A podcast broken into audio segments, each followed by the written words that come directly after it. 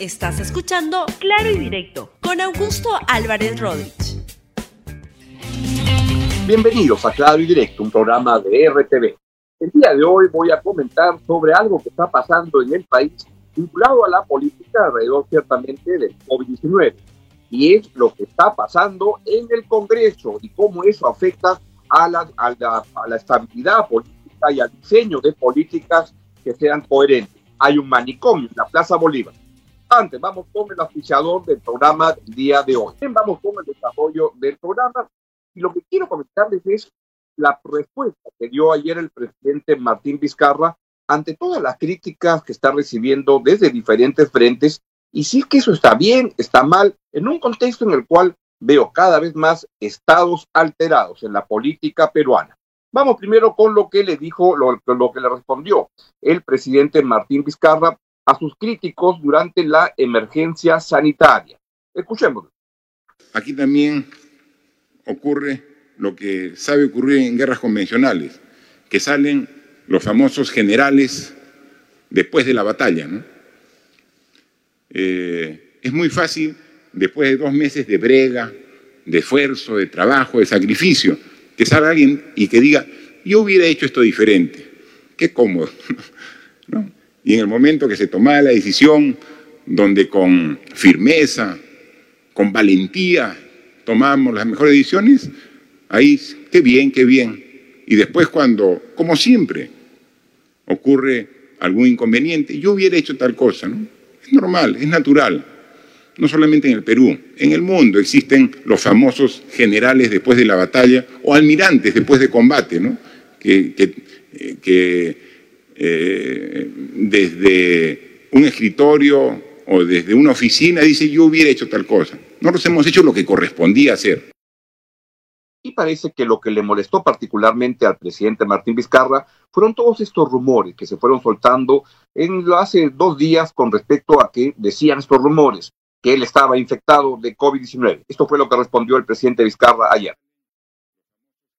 Parece que el efecto del distanciamiento ya generó alguna información falsa, hasta ya nos habían enfermado, que estábamos internados en una clínica. Si algo afecta más a la población es eh, este tipo de información falsa. Y no lo digo por esto que puede ser una anécdota, ¿no? que el presidente esté enfermo, que esté en una clínica. Eso se aclara en cinco minutos, porque como me ven estoy más fuerte y más sano que al inicio de, esta, de este estado de emergencia, o sea, con mayor convicción, con mayor compromiso para trabajar en favor de todos los peruanos.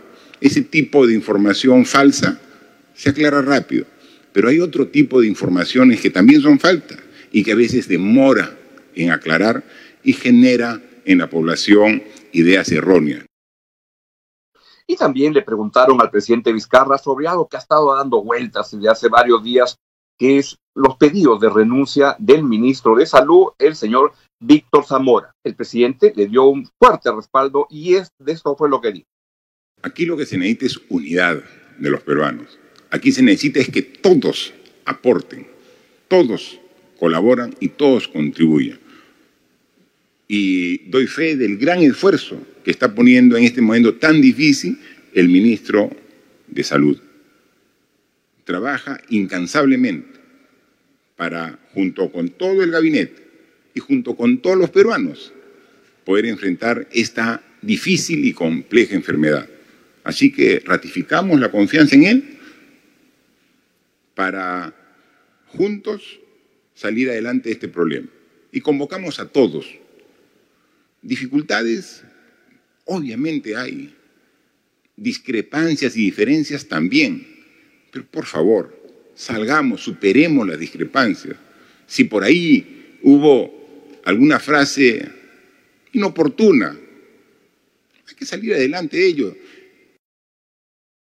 Yo creo que el presidente tiene algo de razón en estar bien molesto o incómodo por una serie de críticas, algunas de las cuales son bien intencionadas y hacen eh, notar este, problemas claros, evidentes, que están ocurriendo en el manejo de la pandemia. Críticas y errores que, que, ocurren porque se obedecen, creo yo, al tema de fondo. El tema de fondo es que tenemos un Estado que no acaba de funcionar bien una infraestructura hospitalaria y de salud muy pobre, muy mediocre, que no ha sido este, manejada bien en las últimas décadas en el, en el país y estamos pagando las consecuencias de eso. Dentro de esas, con esas limitaciones, es lo que se puede hacer y vamos a ver cómo se muere. Pero varias de las críticas tienen que ver, eh, mm, por un lado, por ejemplo, médicos. Y lo que veo en algunos médicos es más que intención de colaborar, como evidentemente lo están haciendo los ex ministros Macetti, Pilar Macetti y Oscar Ugarte, quien además ha tomado una, una actitud valerosa de ir a instalarse en Iquitos, una de las zonas más calientes y más complicadas por el COVID-19, ahí ha ido él. Veo otros doctores que están más este, listos para el figuritismo, y ahí siento lamentablemente que ha caído el, el doctor Ciro Maguiña, quien este, yo lo aprecio mucho por su conocimiento, por lo que, lo que, lo que significa, pero esto de estar renunciando a un grupo de trabajo donde su presencia es importante, yo lo veo muy errado. O también como lo que plantea el otro Palacio del Colegio Médico del Perú, donde veo más reclamos sindicales y veo más, veo más reclamos de figurar por parte de los médicos en un momento que es complicado, pero que también implica un gran desafío profesional. Por tanto, creo que es bueno invocarle a los médicos que se tranquilicen y que colaboren más con una situación que es evidentemente este, asfixiante en todos los sentidos, porque faltan manos para poder trabajar, faltan aparatos como ventiladores para poder atender la demanda hospitalaria. Hay que ponerse en esa línea.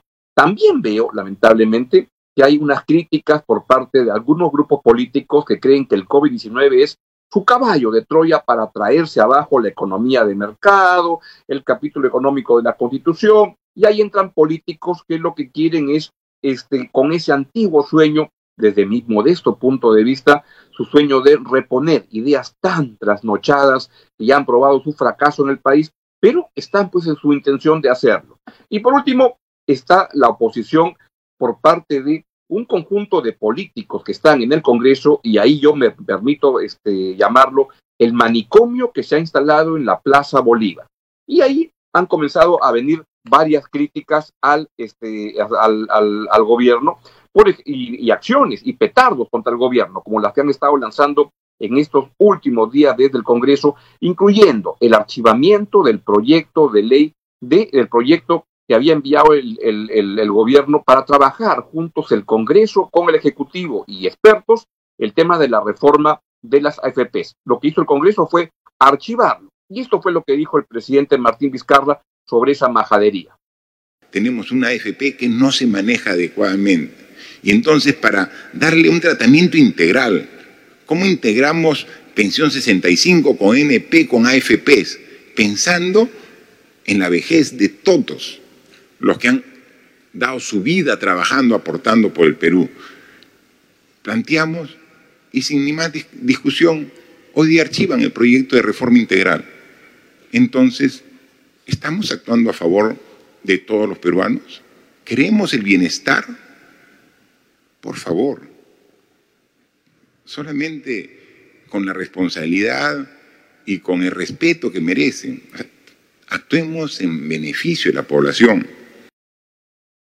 Yo la verdad no creo que estén buscando ningún bienestar, que lo que están buscando es construir candidaturas presidenciales para el año 2021. Y lamento que sea este, así, pero es así como veo que es lo que están haciendo en el Congreso. Y claro, ante lo evidente han habido algunos cuestionamientos, algunas respuestas. Por ejemplo, esta carta que le envía el señor congresista Urresti, el general Urresti, al gobierno, donde le dice que no, que no ha sido a su grupo de trabajo el que archivó, fue el grupo de economía. Igual lo archivaron sin ningún debate, sin nada. Y lo que da al lugar es que quiere el Congreso armar ellos solitos su comisión de reforma del de la, sistema de FPs mi impresión o mi previsión es que si se les deja solos a estos señores, van a armar un Frankenstein que no va a servir para nada y que va a hacer mucho daño al sistema de pensiones y a la posibilidad de este, hacerle mejoras que evidentemente la necesita el sistema privado de pensiones. Y estaba la carta y también hay algunos tweets que quisiera mencionárselos que han estado mandando algunos congresistas, como Dieter Columbus, que dice este PCM reclama por un proyecto de ley que no plantea ninguna reforma de pensiones. Sería bueno que sea sincero y admita que el proyecto que presentaron solo proponía constituir una comisión especial que a futuro proponga otro proyecto de ley para una posible reforma de pensiones. Y pues lo que estaba este, planteándoles es trabajar juntos. lo que el Congreso ha mandado al tacho de basura ese, ese, ese, ese proyecto y eso es lo que se, se cuestiona y yo también me permito modestamente cuestionar. Vean también tweets enviados por la congresista Carmen Omonte. El Congreso Perú hará la tarea que le corresponde sobre el sistema de pensiones. Presidente Martín Vizcarra lamentablemente solo envió un proyecto de ley para crear comisión que hará el trabajo sin otro contenido. Y del mismo partido, el congresista Luis Valdés, si pueden poner, puso lo siguiente, señor presidente, este proyecto que presentó su despacho no es una reforma, seguimos esperando su propuesta de fondo, aunamos esfuerzos para lucha contra el COVID, Loreto, etcétera. Sí, están trabajando este, desde el Congreso y a mí, modestamente, me parece que son respuestas que tienen que ver con un juego político y no un juego que realmente apunta en la dirección de plantear una buena reforma que se trabaje conjuntamente, Congreso, Ejecutivo, que era lo que el proyecto le planteaba. El Congreso lo que hizo fue agarrar la cosa, hacer así y dijo, lo tiro a la basura. Me parece mal y yo discrepo con eso. En resumen, así van las cosas. Yo creo que todos los políticos en el gobierno y en la oposición deben calmarse, deben dejar estos estados alterados en los que están. No es momento para que cada uno quiera cortar el jamón a su manera y es momento de que trabajen conjuntamente y se dejen de posiciones en el gobierno y en la oposición, posiciones de interés particular político. Ojalá se pongan a trabajar por el país de una vez, que es lo que se requiere. Bien, es todo lo que les quería comentar el día de hoy en Claro y Directo en RTV.